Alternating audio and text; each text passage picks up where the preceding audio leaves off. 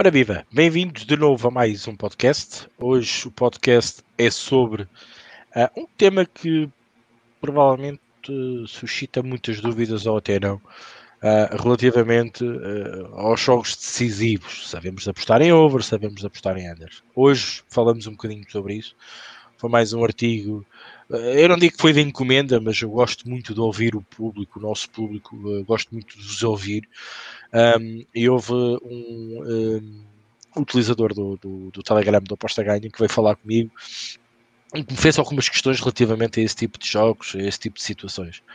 E como é óbvio, um, eu fiquei com esta na retina e disse: Eu tenho que escrever sobre isto e vou escrever um bocadinho sobre isto. E por isso um, pensei uma vez mais.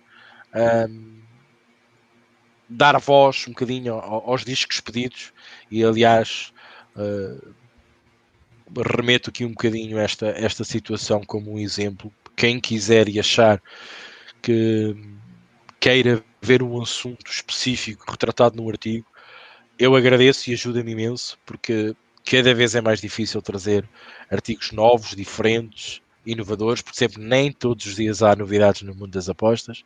Por isso é, é difícil ter aqui um tema onde podemos trabalhar durante uma semana para apresentá-lo, sobretudo uh, na parte do final de semana, início da próxima semana, uh, como um, um, artigo diferente, novo uh, e também algum assunto que vos interesse e que nos interesse, neste caso, na nossa comunidade.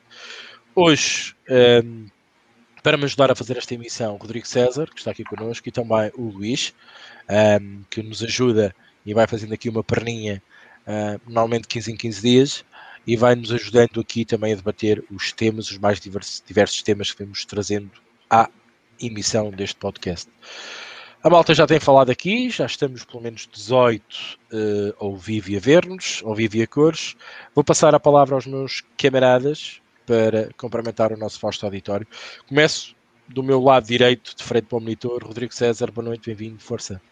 Boa noite, Ricardo. Prazer estar aqui contigo. Quero te parabenizar né, pelo aniversário completado na última semana. 55 anos bem vividos. Dá para ver pela, pela saúde do rosto, né? Está muito saudável. Está bem mesmo. Parabéns, meu amigo, que você tenha mais uns, pelo menos uns três anos aí para chegar aos 58. É, não, mas é sério, parabéns e que tudo de bom, sabe que são os nossos sinceros desejos aqui. Luiz, sempre um prazer estar aqui com o Luiz, né? Sempre tra... contribui muito, enriquece muito o debate do, do podcast e, e, já, já tem um papel especial aqui, sempre alimentando aqui, trazendo conhecimento dele. É sempre bacana a partilha aqui, principalmente da parte do Luiz e a galera aí que já está chegando. Vamos, eu acho um debate interessante, porque rapidinho, primeiro, é oportuno pela chegada de fases finais dos principais torneios europeus, né? E a chegada de torneios nacionais no meio do ano. É, segundo, a gente sai um pouquinho da área etérea da teoria e desce um pouquinho para a prática, que eu acho importante também. Falar um pouquinho de uma coisa mais operacional, né? Os dois trabalham muito nisso, a gente, cada um tem uma, uma estratégia, e eu acho interessante também a gente trazer um pouquinho como cada um interpreta o trabalho diário, né? O trabalho de, de amassar barro mesmo, o nosso trabalho de apostador. Então, acho que o tema é interessante nesse sentido, que traz essas duas contribuições. Boa noite para todo mundo que está dando boa noite já. Inception, né? Boa noite para quem dá boa noite, que está dando boa noite, dá boa noite. E é isso aí, mais uma emissão. Vamos embora. Obrigado, Rodrigo. Luís? Boa noite, Ricardo. Parabéns também, não, não pelos 58 ou 55, mas pelos, pelos que são. e parabéns ao Rodrigo por um novo look, é o convidado especial desta semana, espero que gostem. sempre um prazer uh, estar aqui, sempre um prazer. Exatamente, é sempre um prazer, o prazer é meu estar uh, no meio de dois gurus e com uma experiência enorme. Uh, Sinto-me, obviamente, um aluno ao vosso lado, uh, mas tento sempre contribuir com aquilo que sei, com aquilo que vou aprendendo e sempre, e sempre tentando aprender cada vez mais e agradecer a todos que, estão, que já estão na emissão e que vão ver depois vamos lá debater mais um tema que acho que é muito interessante também. Como sempre, o Ricardo uh, ajuda para temas ou não, acaba sempre a arranjar um tema criativo que não é fácil no mundo das apostas, como ele já referiu. Uh, isto à medida que o tempo vai passando, uh, como ele diz, as apostas não é propriamente um tema que todos os dias saia um debate ou um, um, tema novo que se possa ser estudado e que realmente as coisas são muito à volta do mesmo e vai ficando difícil, mas arranja-se sempre qualquer coisa. E, e vamos embora, como se diz lá no Brasil, não é, Rodrigo? Vamos embora. É isso. Bem, obrigado, José, já mais uma vez também, Luís. Uh, obrigado a todos, um, aqueles que também vão, vão nos ver depois. Uh, deixo aqui também o meu repto. Um, e obrigado por, também pelos comentários uh, e também pelas felicitações que foram feitas aqui da malta do, do, do nossa comunidade do Aposta Ganho. Uh, mas pronto, são, são 25 mais 5. Uh, e estou a brincar, mas pronto, vamos, vamos então iniciar um tema. É um tema, digamos que com uma conclusão muito rápida e muito, muito séria relativamente a este assunto. Obviamente que uh, eu, eu não sei, eu não, eu não tenho, provavelmente não, não fiz esse trabalho de casa, acho que não, não era necessário fazê-lo, que era verificar as, as estatísticas e elas mostrarem aquilo que eu quero ver. Uh, muito provavelmente nos jogos do mata-mata, como dizia o nosso caríssimo amigo treinador uh, Filipão.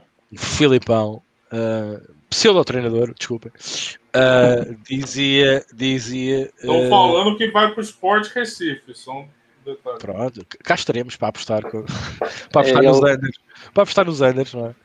Uh, por isso, por isso há que há que olhar para esta matéria com, com, com, com uma conclusão muito simples. Provavelmente a estatística não me irá enganar muito, quiçá.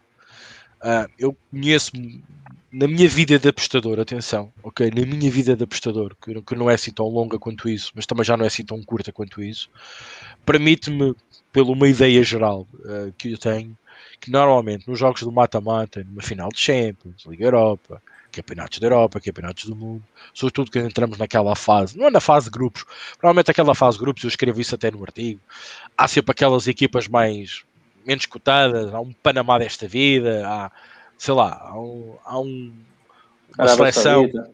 uma Arábia Saudita, é verdade, um Qatar, deste, há sempre uma equipa outsider que normalmente joga contra uma Bélgica, ou contra uma Alemanha, ou contra uma Inglaterra, e é capaz de levar a sair de lá com o saco cheio. É, não falo nessa fase, eu falo já na fase a seguir. E, e mesmo na fase de grupos, por exemplo, no Campeonato da Europa, no Campeonato do Mundo, um, contra equipas mais de topo, uma Argentina-Alemanha, não vou falar num Brasil-Holanda, não vou falar num Brasil-Alemanha, lá está. E não vou falar do campeonato especial do mundo que aconteceu no Brasil, porque vou colocá-lo como um outsider, como eu também falei no artigo. Uh, mas a tendência, e viu-se na Rússia, uh, os resultados, ou normalmente a tendência é under. É, é normal, e eu acho isto é quase uh, intrínseco pensarmos desta forma. Porquê? No meu entender, há muita coisa em jogo. Ninguém quer falhar. Sobretudo os primeiros 10, 15, 20 minutos. Esses, obviamente, a não ser que alguma equipa entre com a cabeça completamente, ou extremamente nervosa, ou não aguentar a pressão, por ser uma equipa com pouca experiência.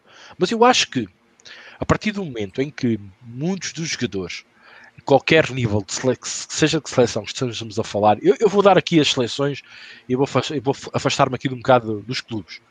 Vou dar mais um exemplo das seleções e vou utilizando aqui ali os clubes, mas para já as seleções. Esses jogadores que estão na seleção normalmente jogam normalmente em grandes campeonatos da Europa ou do mundo. E são normalmente jogadores com bastante experiência. Por isso, estes palcos de uma final, do mata-mata, não são assim tão desconhecidos para algum destes jogadores, ou pelo menos na sua maioria. Não digo que uma seleção tenha todos os jogadores experientes, mas a maior parte deles são experientes. Olhando, por exemplo, para a seleção portuguesa, todos eles, numa certa parte, já estiveram em grandes finais ou, ou, ou a pisar grandes palcos. Fomos campeões da Europa e isso já nos justifica quase uma equipa e meia. Uh, e os sub-21, que também pisaram grandes palcos, grandes finais e que também já têm outra experiência. E até os clubes, agora sim vou passar aos clubes. Não falo tanto dos clubes portugueses a pisar grandes palcos em finais da Champions ou Liga Europa, porque isso é que não aconteceu muitas vezes. Não é? uh, o Porto foi o único que subsistiu nos últimos anos, Liga Europa e Champions, mas têm lá andado, no, sobretudo nos oitavos de final ou nos quartos de final, os Benficas desta vida, os Porto, os Bragas também, Uh, e isso deu maturidade um bocadinho aos jogadores, sobretudo portugueses. Mas aqueles que jogam em grandes palcos, como Real Madrid, Barcelona, um, em Itália, na Juventus, normalmente nesses, nesses, nessas, nesses, uh, nessas equipas, esses jogadores estão habituados, digamos, a estes grandes palcos, à decisão do mata-mata. Por isso, a questão tensão, a, pressão, normalmente uh, as equipas reagem, tendem a reagir bem, a não ser que seja uma equipa uh, pouco experiente, por exemplo, lembro-me numa seleção, um exemplo de uma equipa experiente, mas pouco, mas pouco experiente na questão de, de, de decisões finais de campeonatos da Europa, por exemplo, ou campeonatos do mundo, a Bélgica, por exemplo, jogadores cotados todos lá em cima a jogar praticamente nas principais ligas europeias, mas como seleção é uma equipa muito, muito pouco experiente porque uh, está a adquirir o seu, o seu desenvolvimento a nível de seleção, mas muito pouco experiente, uh, comparada com uma Alemanha, comparada com uma Espanha, comparada com uma França. Uh, mas até a nível individual, neste momento, até considero uma das, das melhores seleções mais promissoras nos próximos tempos. Claro, por trás tem que estar sempre um bom treinador e, e é preciso sempre uma, uma planóplia de, de, situações para que as seleções e as equipas vão mais longe. Voltando um bocadinho à gente do problema, eu considero e concluo sempre que há uma grande probabilidade para o Under 2,5 estar bem cotado pelas casas de apostas. E poderá ser esse mesmo o resultado mais provável que aconteça num jogo de mata-mata, de uma decisão complicada, digamos, uh, numa final de uma Champions, uh, do Campeonato da Europa, do Campeonato do Mundo, o quisermos usar como argumento. Uh, o over. O over acontece assim, às vezes sem nem para quê. Lembro-me da final de uma Champions, um Real Madrid, que aconteceu um over. Lembro-me de um campeonato no Brasil uh, que foram, só houve um jogo que não foi, não, dois jogos que não foram over, que foram aqueles que foram feitos em Manaus, foram os únicos que acho que não foram overs, acho que foi uma Rússia e outro jogo qualquer que eu já não me lembro. Uh, de resto, jogos over com fartura, por isso nós temos isto. De vez em quando sai-nos assim. Primeira fase, né, Rick? A gente até comenta depois que depois teve até um ajuste durante a, a Copa Sim. do Brasil, mesmo no, nos playoffs mesmo, né? Começou a voltar foi uma mais, distribuição mais, mais, normal assim do que a gente espera, mais né? uniforme. Né? Sim. Havia jogos over e jogos under, mas aquela fase de grupos realmente foi assim muito over. Normalmente não se esperava tanto isso. Pá, e realmente marcam os altos, né? Ambas, Sim, ambas marcam os altos também. Começou logo com Portugal, quando ficou logo Portugal a levar da Alemanha. Exatamente. O over, também, também. Começámos logo a dar over, pessoal, aposta no over. Siga. Exato. É, esta, essa questão às vezes foge um bocadinho à realidade. Depois tivemos um problema na Rússia, lembram-se? Quem nos acompanhou aqui nos vários podcasts que nós fizemos, falávamos junto da Rússia que não havia tanto, tanto golo. Porquê? Porquê? Porquê? Muita gente questionava-se, falhava-se muito, a bola saltava muito. Falámos até de relevados, dos, dos chamados híbridos uh, justificámos um bocado esta situação pela falta de golos uh, nesse campeonato na Rússia, por exemplo. Epá, mil e uma questões, mil e uma sensações, mil e uma, uh, neste caso, uh, opiniões sobre uh, jogos do mata-mata, como podemos assim chamar. Eu, para mim, agora vou passar a palavra aos meus colegas para colocarem também espetáculos sobre este assunto. É mais tendência a under, na sua generalidade. Não, não estou a basear-me nisto com nada estatístico. Não fiz esse trabalho de casa, mas para a minha experiência, a tendência natural é o under. E as casas de apostas, sobretudo nestes mercados, no over e no under, trabalham muito bem. E normalmente, nestes jogos de difícil uh, prognóstico, uh, mais uma vez, coloco o seu juízo a seu favor. Por isso, normalmente, são sempre jogos que eu, por norma, tendo a balvar derbys clássicos do outro exemplo. Um, são jogos que eu, por norma, também um, não gosto de apostar. Porque normalmente as casas estão muito bem colocadas, nós sabemos a tendência natural para esse tipo de jogos. Falta saber é se nós, por acaso, vamos para o sítio certo da aposta, daquele uh, fora do padrão, do desvio padrão, e uh, temos odds muito boas, mas, claro, a pergunta é: estamos a apostar com EV? Provavelmente não, porque a linha deve estar bem justa, bem comida uh, e bem, bem delineada com juízo para nós não podermos fazer disto vida, porque, porque a verdade é esta. E depois, porque também não há jogos desses espalhados todos os dias, a toda a hora e todo instante, né? quer dizer, é preciso perceber isso. Mas mesmo assim, quando há estes jogos, normalmente temos uma grande tendência para que as casas se coloquem bem, se ajustem bem e que coloquem o seu juízo, e isso nos obriga a ser EV menos e não EV mais. Não sei se quer, quer começar, Rodrigo, Luís. Deixa o Luís hoje, na última comecei, hoje deixo o Luís. Tá, obrigado. Bom, hum, eu, eu, eu vou dizer que pessoalmente, eh, antes de começar aqui a falar um bocadinho, pessoalmente como apostador, normalmente estou fora desses jogos, tudo o que é fases eliminar, sou um bocadinho mais expectante e vejo muitas oportunidades desses jogos para live. Porquê? Porque sendo jogos muito táticos, uh, o valor uh, e a tendência estando no under, o valor poderá estar no over. E o valor para mim só está no over quando o, normalmente esse jogo tem um gol cedo ou na segunda parte estamos a falar de um jogo que só tem 90 minutos, certo? E só uma equipa pode passar. E portanto, à medida que o tempo, que o tempo vai acabando, que o jogo vai, vai se aproximando do fim, a tendência é que uma das equipas tenha que arriscar. Pronto. Uh, isto, isto, isto transpondo o jogo para o live, que vejo muitas oportunidades no live nesses jogos. Obviamente não no 0 a 0, não é?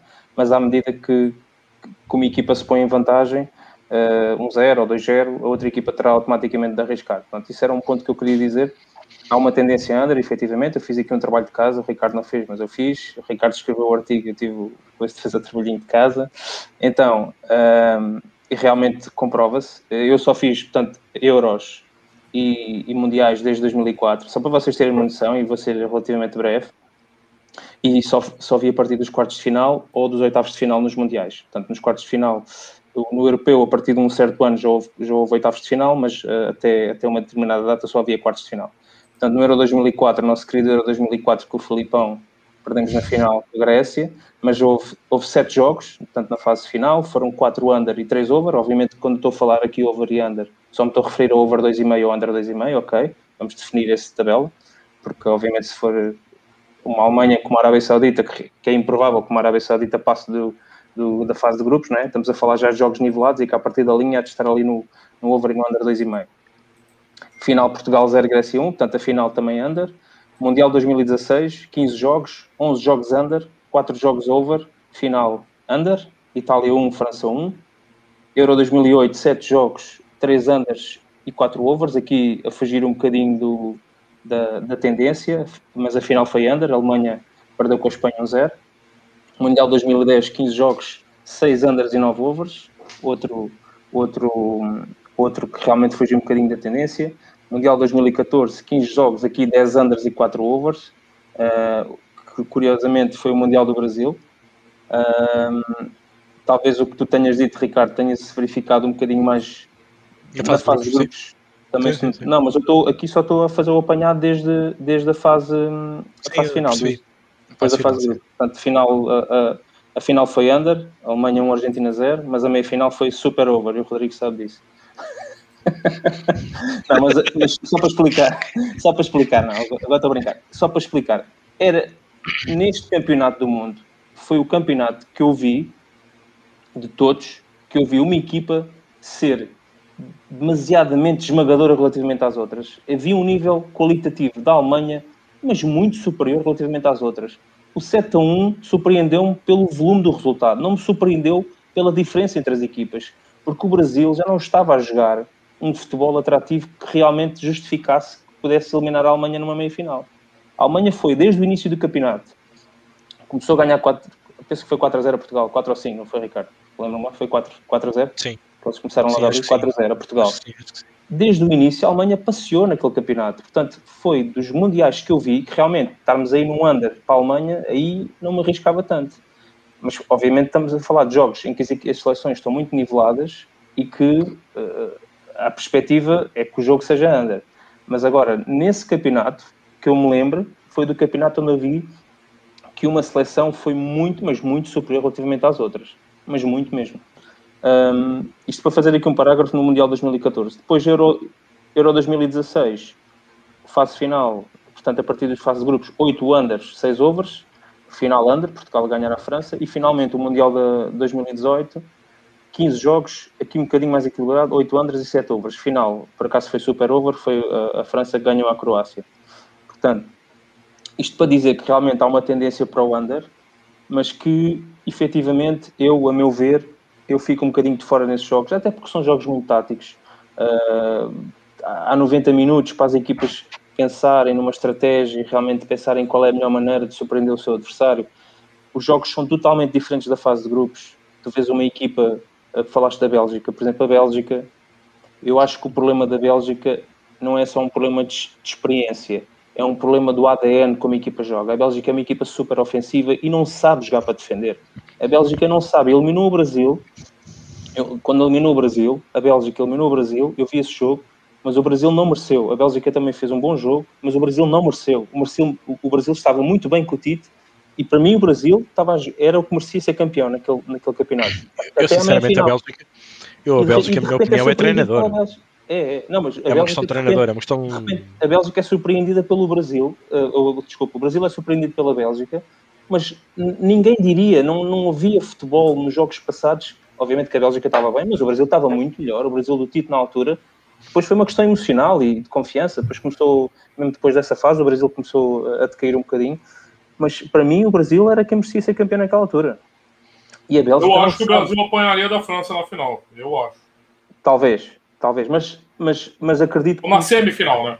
Na verdade, sim, seria a semifinal. Sim. Pronto, mas acredito que fosse um, um, um, adversário que a França sentisse mais dificuldades do que propriamente que sentiu com a Bélgica, porque venceu a Bélgica por, já não me lembro agora o resultado, mas na altura lembro que foi facilmente. A Bélgica depois caiu foi facilmente. 1x0, né? 1x0, 2x1, né? Sim, mas pronto. Uh, eu, para mim, eu estava a gostar muito do Brasil no Mundial e realmente senti que o Brasil podia chegar à final. Obviamente, ali na, com a França podia cair na meia final, porque eram para mim as duas equipas, só via o Brasil ou a França, não via mais ninguém a ganhar aquele Mundial. Apesar da Croácia estar a fazer um bom campeonato, um bom campeonato do mundo, mas acho que é aquela equipa que foi um outsider que a gente sabia que ia acabar por quê, né? Exatamente. Uh, e viu-se na final, viu-se na final que realmente não tinha, não tinha condições. E, e, tinha estofo, eu acho que a né, Rússia, como a gente fala, não tinha estofo, né? Eu acho que a Rússia tinha era, sei lá, doping. Os homens ah. corriam, os homens corriam naquela altura. Na prorrogação. Era, os homens não paravam. Aquilo... Quem? A Rússia ou a Croácia? A Rússia, a Rússia, a Rússia, ah, a Rússia. A Rússia. A Rússia para mim foi. Tomava a sugestão do Putin. Eu acho que sim, aquilo. Aliás, surgiu nos memes da bola e não sei o que desta vida surgiu claro. vários, várias, várias imagens a insinuar que a Rússia podia estar dopada, não é? Até claro. porque o que, o que aconteceu nos Jogos Olímpicos e o que ainda hoje se fala sobre isso, sobre o doping uh, da equipa olímpica, uh, na qual eles estão até banidos de participar, não é? Sim, sim, ah, sim. Mas, mas os homens, pá, sobretudo no prolongamento, como diz o Rodrigo, os homens não voltavam ao pé das aceleradoras, pareciam, pareciam uns animais, mas pronto. Mas, mas sim, mas tens, tens razão. E outra coisa curiosa é que normalmente quando o Mundial começa, ou o Europeu, o primeiro jogo é sempre um espetáculo. E nós ficamos com uma expectativa muito elevada. A Rússia pensa que ganhou 5 a 0. Se não foi a Arábia Saudita, foi alguma coisa, uma situação assim do género. Pronto. E realmente fica, ei pá, 5 a 0, isto realmente é aquele primeiro jogo, toda a gente a ver, é a abertura. E depois normalmente o jogo a seguir é um jogo enfadonho, é um jogo assim um a 0 a 0 ou um a 1, mas um jogo chato. E depois, pronto, a fase de grupos anda ali num over, no under. Pronto, até que chegamos à fase, à fase de grupos, em que realmente voltamos, entra muito aqui a questão tática. Pronto, que era aquilo que eu estava a falar. Um, depois, como o Ricardo disse, uh, uh, existe inicialmente uma tendência, não é? Do under, um, que eu para mim exploro no over, como já disse no live, e há aqui outra coisa que eu acho que os prestadores podem, quer dizer, vale o que vale, mas eu também vejo que tem algum valor, que é normalmente os jogos muito táticos, onde realmente uh, as equipas, as equipas se anulam muito, é um jogo com muitas faltas. Portanto, penso que, penso que também poderá ser uma boa aposta uh, a, verem, a verem as equipas, analisarem as equipas e poderem apostar em faltas, por exemplo, que são jogos cartões. muito... É, cartões, jogos, como, como, como se diz no Brasil, muito truncados, não há muito espaço, marcou-se em cima, os jogadores mais conhecidos das melhores equipas estão sempre um ou dois jogadores em cima, são que, quase como na, antigamente a gente tinha aquela, uh, aqueles treinadores do antigamente, punham um jogador a marcar ele 90 minutos, não é bem assim, mas pronto, há ali uma ocupação de espaço da zona em que realmente há uma preocupação como o Messi, como o Ronaldo, sei lá, como o Kevin De Bruyne, estou a dar um exemplo para não, para não ir a outros jogadores, não quero nunca dar falta ao respeito a outros jogadores, mas pronto. Um, e efetivamente uh, uh, há essa tendência e, e, e, pronto, acho que os dados comprovam que eu acabei de dizer comprovam que realmente há, há, essa preocupação, essa, uh, acho que com o passar dos anos a gente vê mundiais de, de 60, na altura de, de, de 66, os Ébios, e, e, depois vê o Mundial de 90, realmente as coisas foram evoluindo, a, a inteligência tática das equipas foi crescendo, e hoje em dia as equipas jogam como um bloco, hoje em dia ou, ou realmente uma equipa tem muita qualidade para, para, para furar uma equipa que esteja bem, bem construída defensivamente, ou então esquece, é um jogo, é um jogo under, é um jogo enfadonho, e realmente quando há equipas que realmente têm algumas debilidades mais defensivas, então aí já, já mais. Mas quando chegamos a uma fase final, uns quartos de final, uns oitavos de final de um, de um campeonato do mundo ou de um campeonato da Europa, as equipas já não são, já não há essa, poderá haver um outro outsider que consiga a qualificação, que realmente depois normalmente não passa de, um, de uns quartos de final ou dos oitavos de final, e por exemplo, Aqui em Portugal temos o exemplo do Porto, que realmente faz grandes campanhas na, na, na Liga dos Campeões, mas a gente sabe que até pode passar as oitavas de final como passou, e eu sou portista, o Ricardo sabe, e, mas eu, eu, tenho que admitir que num, num, jogo normal a Juventus não dava qualquer hipótese ao Porto. A Juventus subestimou o Porto. A Juventus subestimou o Porto, basicamente. E, e, realmente o Chelsea já, já ia preparado para isso. E o Porto normalmente tem o condão de até passar normalmente os oitavos de final, mas depois nos quartos de final não tem, não tem qualquer hipótese, porque há, o que eu digo à Tadel, há uma decalagem muito grande entre as equipas portuguesas, por mais boa imagem que cria na, nas competições europeias e as outras. Pronto. Depois tenho alguns exemplos, por exemplo, esta semana vimos um jogo da taça da FA Cup, agora saindo um bocadinho das seleções, entrando um bocadinho já nos clubes. As taças normalmente são jogos que também, eh, jogos que se decidam em 90 minutos, tivemos um, um, um Chelsea a vencer o Manchester City 1-0, e quem olha para um jogo do Manchester City sem gols acha estranho, mas eu não acho. Estamos a falar de uma, de uma meia final de uma taça de Inglaterra, onde realmente já sabemos que o Chelsea está muito bem montado taticamente este ano pelo Thomas Tuchel, desde que chegou, e sabemos que não estão no dia, taça, e, e dia quem ganha, quem marca ganha. E no dia quem que, que vai enterrar o, o, alguém que já foi presidente da Federação Inglesa. Pois. Também acontece. O peso Exatamente. também estava aí. Também estava aí. Pronto. Uh, e, e, o Ricardo falou nos derbys. Os derbys é sempre um question mark. Normalmente é uma tendência under. Uh, eu, por acaso, não sei se no Brasil também é assim, Rodrigo. Mas depois, depois, depois vais poder falar um bocadinho melhor. Uh, quer dizer, o Brasil normalmente já tinha uma tendência under, tirando o campeonato dos últimos campeonatos, mas com os derbys penso que também ainda teria mais. Mas eu falo agora a nível europeu. Uh, normalmente tem-se aquela ideia que os derbys têm uma tendência under ou os jogos entre os grandes. Uh, quando falo derby pode ser da mesma cidade, ou um jogo grande, um Porto Benfica, ou um Porto Sporting, não tem que ser não necessariamente um Sporting Benfica da mesma cidade, ou às vezes um Sporting Belenenses, que também não deixa de ser um derby lisboeta. Obviamente estou a falar de derbys em que realmente as equipas estejam mais ou menos equiparadas ou tempo, pelo título. Um, e esses jogos também têm, têm tendência a ser muito táticos, até além, além de haver uma tendência under, costuma-se dizer que nos derbys a equipa que, não, que está em pior forma normalmente é aquela que ganha, né? Também tem, é também muito esse, esse, esse, tem muito essa, essa, essa ideia. Um, e costuma-se dizer a equipa que é campeã não é nos jogos que vai disputar o, com, com os outros, é normalmente nos, nos, resultados com as equipas mais pequenas, é que normalmente se perde os campeonatos, porque nesses jogos o equilíbrio uh, um ganha, depois perde e não sei o quê, não, não é no final do jogo, no final do campeonato que se vai decidir são raros já os campeonatos que se decidem pelos jogos entre as equipas, entre as duas equipas, sei lá, um Porto Benfica chegarem com os mesmos pontos ao final já é raro, hoje em dia é mesmo, normalmente decide-se a duas, três jornadas do fim, tem sido, tem sido já muito hábito uh, nos anos que passaram, tanto aqui como nas, no, no resto, no resto da, da, da Europa. Uh, e pronto, basicamente era isso que eu vos queria passar. Eu normalmente, como o Ricardo diz que é jogos no bet, eu, são jogos para mim no bet em pré-live, porque realmente, por mais que eu tente me pôr na cabeça dos treinadores, é muito difícil. São, são questões muito táticas uh, e, e, e, por mais que a gente consiga pôr na mente deles, encontrar valor, encontrar valor numa aposta dessas, epá, a gente pensa sempre.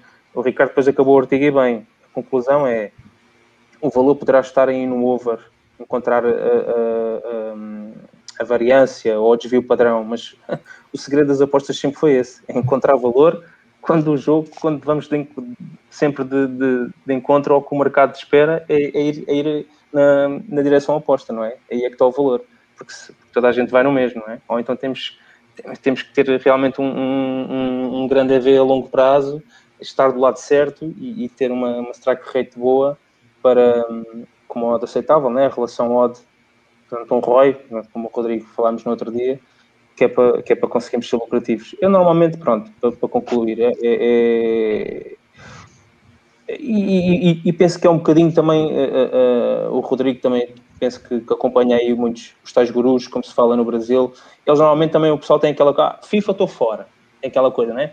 FIFA, campeonatos FIFA, eles aproveitam para descansar, ah, aproveita para descansar e tal, para tirar aqui umas férias e, e, e para estudar e para não sei o quê, não sei o que mais, normalmente o pessoal sai fora, datas FIFA. Uh, mas, mas eu acho que há sempre valor, desde que as pessoas estejam estudem bem e, e, estejam bem por dentro das seleções e de realmente como é que elas jogam, acho que há sempre valor. Agora poderá haver um bocadinho mais de variância, talvez, do que num campeonato que seja em jogos regulares todas as, todos os fins de semana, eu, eu concordo. Cá já, é um bocadinho, cá já é um bocadinho mais de variância, porque também depois entra muita questão tática, é mais por aí. E pronto, Basicamente era isto, era a minha ideia que eu queria partilhar com vocês. Rodrigão, força aí. Não, é, primeiro eu vou começar discordando do Luiz sobre a campanha da Alemanha em 2014, que tirando, eu diria que tirando o jogo contra o Brasil, uma campanha, eu achei uma campanha pouco dominante da Alemanha. A primeira fase, okay. eu lembro do. Tirando Portugal, eu, se não me é, eu vim até conferir aqui, empatou okay. com Gana e ganhou na miséria dos Estados Unidos. Contra a Argélia, a Alemanha se viu em pau pro Jean. Esse jogo eu lembro muito bem nas oitavas de final. Ah, foi no fim. Agora tô lembrado. E a França foi um 1x0 mirradinho, gol achado. E eu acho que a final quem mereceu ganhar era a Argentina. Eu acho que a Argentina jogou mais bola, teve mais chances. E tá eu acho que a, mais, é, o jogo com o Brasil apagou tudo, né? Aquilo lá foi a maior humilhação da história do futebol. Então, uhum, de uhum. fato, você tem um poder daquilo lá. E aquilo é um jogo. Né? humilhante, né?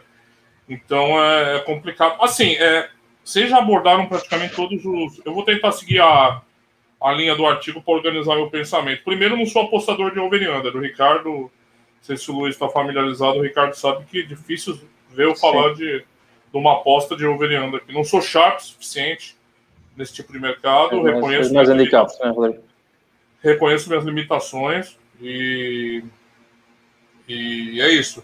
E via de regra, quando eu tendo a optar para o mercado de robôs, minha opção é ambas marcas. Embora eu tenha cada vez mais adotado os overs fechados, né? Over 2, é, os overs com void do, do, do, desse mercado. É um cenário que eu me sinto mais confortável, mas nem sempre é, tem valor, né? É, o Luiz trouxe uns dados interessantes, levantando os overs dos, dos principais campeonatos nacionais, né? Dos últimos, das últimas temporadas, né? E Desculpa não ter visto a Copa América. É, não, claro. Mas o Brasil está é, em Copa América mundial, é né? difícil porque. É, é, acho que aí pode haver muita variação. Não tem o mesmo outro. nível de importância dos torneios que você abordou. Pois é. Você entendeu? Então já fica mais complicado. É, é, eu acho que é, eu, eu acho que essa principal variável, a relevância do torneio, o fatalismo do torneio e do confronto, para mim é o principal ponto para a gente definir que é como o Ricardo começa, né? O Ricardo começa tentando definir né, a final, né? O que, que são jogos importantes ou decisivos. É. Mas só para finalizar, o Luiz trouxe esses dados e, e, e, de fato a gente vê uma prevalência do under. A pergunta que fica é que o Ricardo faz no artigo. É EV mais? Né? Essa é outra questão, né? É. Você tem uma prevalência é, amostral é uma coisa, né? Porque os unders são amassados também nesses torneios. Eles são amassados, as odds são amassadas nos unders desses torneios são amassados. Então, é como o Ricardo falando, as casas não estão aí para distribuir créditos aos apostadores, né? Então, eles, eles também têm uma certa noção. Eu ampliaria o escopo com os derbys, que está mencionado, o Luiz falou dos derbys também. Do Brasil, derby tende a. E eu acho impressionante, às vezes. É, eu ultimamente tenho criticado muitos apostadores. É, o, tem às vezes apostador que pega lá, tá tendo jogo, pega a tabela, é o, primeiro, é o segundo contra o décimo sétimo. Ah, pelo amor de Deus, tá 0 a 0 o jogo, tem que ganhar. Não sabe que é um derby do país. É. é. é. recorrente isso que eu vejo. Às vezes aqui no Brasil, né, eu consigo reconhecer melhor. É, derbys, eu nem digo às vezes só derbys. Porque, por exemplo, o Santos não tem um derby contra São Paulo, Palmeiras e Corinthians. Eles não são das mesmas cidades. Santos é de Santos, a cidade de Santos, a cidade litorânea do lado de São Paulo. Só que são os clássicos com. O Brasileirão é um campeonato complicado, porque se você pegar 80% do jogo é clássico. Fluminense e Grêmio é um clássico. Atlético Sim, Mineiro eu... e Santos é um clássico. Exato. Não é derby, mas é um clássico. Né? Então, isso traz uma dificuldade quando você vai pensar, porque esses jogos tendem a ser. É, isso tende a normalizar a amostragem, né? Não são mais jogos tão decisivos, porque são 38 jogos, 19 dentro de casa, 19 fora. Eu acho que foge um pouco a classificação que o Ricardo está propondo ali, de um jogo mais fatal. Um jogo sem chance de recuperação. E eu acho que os campeonatos de pontos corridos, que é esses modelos europeus tal, né? É, hoje a, eu até estava brincando que a, a, a UEFA, é, o brasileiro sempre xingou muito as regras que a gente tinha até os anos 90. Não pense que a gente sempre disputou o campeonato desse jeito que vocês disputam. Dos anos 80 e 90, a gente tinha uma regra por ano aqui, era uma zona, uma putaria as regras do campeonato brasileiro. É quase e impostos. Eu, eu vejo quase que a UEFA, a gente estava certo. A gente estava certo. A UEFA está adotando as regras esdrúxulas que a gente Agora joga 10 contra 10, passa 3, o quinto ao oitavo joga contra o terceiro ao sétimo, e depois avança 16. Eles fizeram uma regra, a gente era vanguarda, a gente não sabia. A gente era vanguarda aqui no Brasil de regra de campeonato. Mas é legal, bom saber, nada como o tempo, né? Só uma resposta ao Fernando. Fernando, é, todos esses artigos, infelizmente, a gente teve um crash de servidor no Posta Ganha. Todos os sites estão com alguns problemas e a gente está corrigindo isso já. É, logo, logo o link vai estar publicado aí do artigo. Foi uma, infelizmente, foi um time ruim, né, para a gente discutir o artigo. Voltando ao tema aqui. Então, eu acho que nesse sentido a gente tem que. Eu, eu tenderia a separar mais por, mais por campeonatos. Campeonato de pontos. E mesmo dentro dos campeonatos eliminatórios, há uma diferença qualitativa em jogos únicos, jogos ida e volta, jogos de fase de grupo, como Libertadores e esse ano a Sul-Americana aqui também que se parece muito com Liga dos Campeões, com Liga Europa. E eu acho que o foco aqui, aí sim, estou falando de clubes, né? Aí, os campeonatos internacionais nem preciso falar, porque todos eles são disputados nesses, nesses moldes, que não tem como a gente a gente organizar campeonatos de, de pontos corridos, né, que a gente chama aqui no Brasil, para esse tipo de seleção. Então, eu acho que, primeiro, é o recorte do universo, né? Eu acho que o, Ricardo, o, o recorte do universo é importante, porque um jogo de... O Flamengo pode chegar no final da última rodada do Brasileirão precisando jogar com o time rebaixado para ser campeão. É um jogo decisivo? É. Mas se encaixa nesses moldes que o Ricardo está propondo ali de análise? Não. Não se encaixa, porque o Flamengo vai, pode golear perfeitamente, é um adversário fraco. Então não é só o caráter é, de decisão, é o caráter de fatalismo do jogo, né? É a chance envolvida nesse jogo. Eu acho que isso é muito importante para a gente determinar, porque essa chance de incapacidade de recuperação é o que me parece ser a variável mais importante desse tipo de jogo. Né? É uma oportunidade. Né? Não é o campeonato de pontos corridos, você tem margem de recuperação. Outros... Por isso que a fase de grupo também a gente tem que pensar muito nesses campeonatos. Eu, eu acho que a separação que o Luiz faz é interessante nesse sentido. Porque a fase de grupo você ainda dá uma margem de recuperação às equipes. Então, as equipes podem ter um chicote psicológico diferente para abordar esse tipo de jogo. Então, nesse sentido, me parece um pouquinho diferente também. E nesse caso, é, apostar ou não, e aqueles debates que a gente acaba tendo né, sobre a postura das casas de apostas, que esses, jo esses jogos são, são iscas, né, gente? É, são poucos jogos, jogos que mobilizam muito o apostador recreativo, que não é um apostador que acompanha muito o, o cenário das apostas. É um cara que vai lá, ah, eu quero apostar nesse jogo, é a final da Liga dos Campeões. Muita gente vai apostar nesse jogo. Então, de fato, é um jogo que exige cuidados redobrados para todos os apostadores, né? no sentido da, de perceber o que está envolvido ali e o tipo de preço que vai ser oferecido ali. Porque é muito difícil você matizar com tantas. É, por exemplo, você pensar em CLV, que o Ricardo fala, o mercado fica muito mais instável nesse tipo de jogo. É, ele fica muito mais. É muito mais difícil tirar, como o pessoal dos mercados aqui gosta, é, o conhecimento do agregado, né? Ah, olha, o mercado é um ente agregado que vai me oferecer o conhecimento inteligível do que ele está querendo dizer. Eu não acredito nisso, mas o pessoal acredita. É, é, difícil você identificar com tantas forças intervenientes nesse tipo de jogo. É difícil você se guiar, né? Porque vai ser muita, muita gente batendo nessas odds em muito tempo, socando essas odds em todo tempo. Então fica difícil você descobrir o que é Sharp e o que é Donk ali dentro, né? Para usar um outro exemplo de poker também, né? É, é difícil você é, tentar encontrar conhecimento no sentido do que a coisa acontece, porque é, ali eu acho que gera uma instabilidade muito grande que não permite o comportamento, nesse sentido, falando um pouquinho do, do comportamento das casas, né? Até o Ricardo fala que o, as opening odds pode ser um erro, e pode mesmo, né? A casa de apostas puxa muita clientela, esse jogo movimenta muita coisa e rouba Tidem... muito. Fala. Desculpa interromper-te, mas o Tidem fala, fala nisto e, e, e, acho que colocaste aqui a questão e tocaste um ponto fundamental. O Tidem diz, o Ricardo diz no artigo que temos de ter cuidado para não ocorrer em erro com as opening odds neste tipo de jogos decisivos, pois o mercado ainda não está maturado.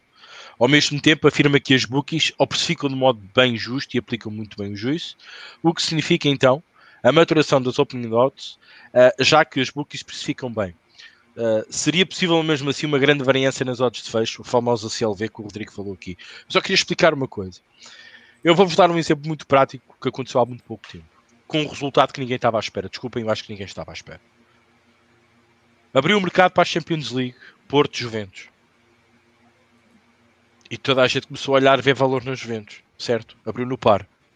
E acho que se manteve no par praticamente até a altura do jogo. Levou porrada, voltou a levar porrada, a linha tinha juízo. Ninguém fez uma CLV naquele jogo.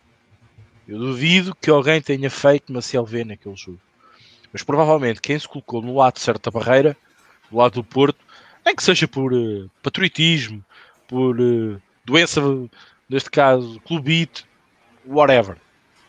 Mas quem que se colocou do lado do Porto, provavelmente nem esses conseguiram bater uma CLV. Normalmente estes mercados são mercados muito bem trabalhados. Eu, eu peço a atenção aos apostadores que muitas das vezes estas odds abrem com 3 meses de antecedência. Meus amigos, 3 meses de antecedência. Isto está 3 meses aberto no mercado. Isto é pior que o Bitcoin. O Bitcoin está sempre aberto 24 sobre 24 horas. Sempre a bolsa não no casino, basicamente. É, a, a bolsa não fecha no Bitcoin. Isto é a mesma coisa. Então, reparem numa coisa. Três meses aberto até à hora do jogo, reparem quantas marteladas é que ele não levou. Como o Rodrigo diz, é difícil perceber se é sharp, se é lúdico, se é um apostador regular, se é um apostador mais ou menos sábio, se é um apostador que sabe o que está a fazer, se é clubite, se é o que é. E depois acontece uma coisa muito engraçada. É que normalmente, quando o dinheiro está, está a ficar mal distribuído, a casa faz uma coisa muito importante. Passa sei lá, meia hora, uma hora e não atualiza as odds, fecha o mercado durante uma hora, distribui o dinheiro outra vez, bota outra vez a colocar o juízo, bota a oscilar um bocadinho as odds e está aberto outra vez. Entretanto, o dinheiro foi espalhado por outros mercados, porque entretanto outros mercados abrem um bocadinho mais tarde, ou mais em cima, provavelmente do acontecimento do jogo. E esse dinheiro tem que ser espalhado, tem que ser gerido de outra maneira. Por isso, isto é a resposta ao TIDAM que o Rodrigo colocou muito bem e falou muito bem, tocou num assunto muito sério, porque nestes jogos muito dificilmente se bate uma CLV. Muito dificilmente. Concordo contigo, Rodrigo. Desculpa. Deixa-me só referir uma coisa, Ricardo. Rodrigo, deixa-me só referir isto na continuação do que o Ricardo disse. No que o Ricardo disse. Uh, então, neste caso, Ricardo, para mim é fechar os olhos, calcular a minha, a, a minha odd justa e se realmente, e, e vivemos em tempos de, de pandemia e de muita incerteza com notícias que abalam o jogo, só há de chegar à minha odd justa, um bocadinho antes do jogo, se tiver, então é para mim, então mais vale ficar de fora da movimentação das odds, que isso só baralha neste momento os apostadores. Claro. É calcular a odd justa e realmente um bocadinho antes do jogo, depois a pessoa decide se é um dia antes, se é dois dias, pronto, dependendo de qual, qual é que é o seu time limit para, para entrar numa aposta. Se realmente a odd chegar à odd justa que a pessoa calculou, então acho que pode entrar. Porque se deixar-se mover, deixar-se influenciar pelo movimento das odds, estás a falar de três meses antes, às vezes de uma semana a gente já se deixa influenciar, quanto mais três meses. Quer dizer, isso é, isso é como estar ligado a uma máquina no hospital, aquilo vai andar assim, para cima e para baixo, para cima e para baixo, e realmente dás por ti. Então, quem, quem, for, quem for muito sensível ao clique do rato, se calhar já fez 10 apostas nesse jogo, porque já aquilo já andou lá em cima, já andou lá em baixo e, teve, e andou ali a apostar que é para depois ter, ter uma odd médica para não sair prejudicado. E as, e as casas trabalharam esse mercado. As casas Exatamente. também fazem o seu jogo. Sim, é o que eu estava a dizer. Eles, eles basicamente põem, põem, dinheiro a rolar, põem dinheiro a rolar no casino e depois já, quando chegar ao jogo é outra conversa, mas pelo menos claro. já, fica, já fica a maturar, não, é uma assim, carne a maturar. É assim, se quisermos fazer uma, uma aposta com tanto tempo de antecedência, Uh, eu não quero dizer que ela até pode, até pode bater uma CLV mínima, meio por cento, whatever, residual. Pode bater, pode baixar na altura, de, na altura vai para o jogo. Vamos imaginar o exemplo dos Juventus. O Fran está a dizer que acabou por um 889 em casas PT. Vamos imaginar que estamos a bater uma CLV nas casas portuguesas, isso é outra história. Mas vamos imaginar que estamos a falar numa casa internacional, um, num, num, num, bom, numa boa casa uhum. batemos aqui uma, uma, uma CLV residual. Mas claro. este resíduo não bate o juízo que tem na linha. Não, não, não, não vamos ser, perdão, não vamos ser uh, uh, ilusionistas ou deixar-nos iludir que batemos uma CLV num jogo deste, de caráter desta importância ou com tanto mercado, com tanto tempo aberto. Não batemos isso. É muito residual ou muito pouco residual. Porquê? Porque as casas da maneira que o dinheiro vai entrando, elas vão movendo esse dinheiro dentro, dentro dos próprios mercados e vão, e vão estabilizando o mercado. E como o juízo é tão alto, é tão alto, seja qual for as linhas que nós estejamos a falar, basicamente elas ficam break-even. E depois só decidem assim, meus amigos, para que lado é que está a tendência? Para que lado é que nós achamos, nós, oddsmakers, é que isto vai tender? Como é óbvio, provavelmente as casas não foram bem sucedidas sobretudo aqueles que acreditaram no Porto. Mas eu pergunto-me, quantos daqui acreditavam que o Porto conseguia ganhar a Juventus? Só se fosse pelo clubite, meus amigos, porque numa questão racional, eu não estou a falar de handicaps positivos, ok? Vamos a falar no Moneyline. Coisas simples. Coisas simples. Quem era aqueles que iam prestar no Porto?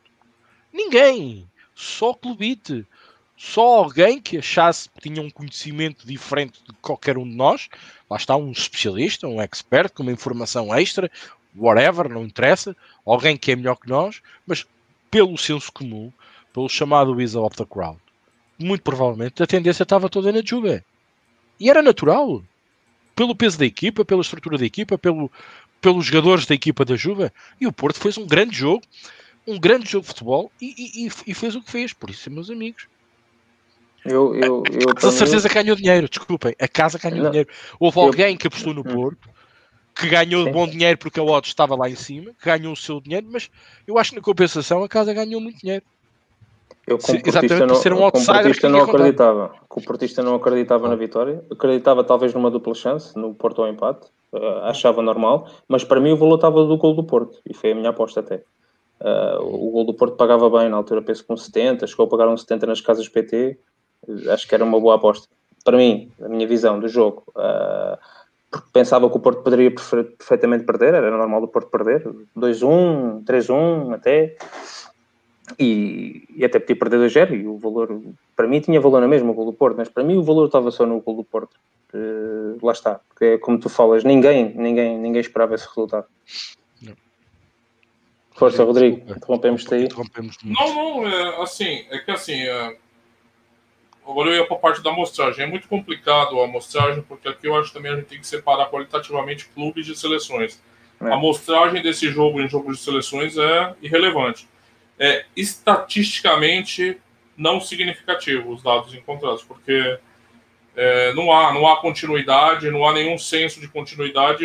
Qualquer, qualquer questão nessa natureza que você vai encontrar ali é muito difícil. Nesse sentido, eu penso que o apostador qualitativo pode se dedicar melhor nesse tipo de natureza. É, porque aqui a gente não falou muito, né? Mas continuam sendo equipes com características, jogadores e todo o mais que envolve o futebol que precisam ser estudadas, né? E continua sendo decisivo esse tipo de questão. A nossa questão nesse tipo de jogo é como o fato de ser um jogo fatal vai influenciar essas características de uma forma diferente do que influenciaria em outras condições né? Acho que nossa pergunta analítica, quando a gente vai analisar esse tipo de confronto e precificar e fazer odds, etc., o diabo que seja, é tentar matizar como a natureza do encontro acaba influenciando é, essa questão. Não é aquela coisa que está na moda aqui que eles chamam de necessidade, fator necessidade, que agora é shape, não sei. O pessoal está inventando de tudo aqui. Não é disso que eu estou falando. A necessidade está presente em todo jogo de futebol, todo jogo de, esporte. É, o peso que ela vai ter é diferente de acordo com o que está envolvido. O que eu falo é o fatalismo do negócio. Ali não tem um mais necessitado do que o outro. Não tem um que mais precisa que o outro. Não tem como você fazer essa diferenciação qualitativa nesse tipo de jogo, né?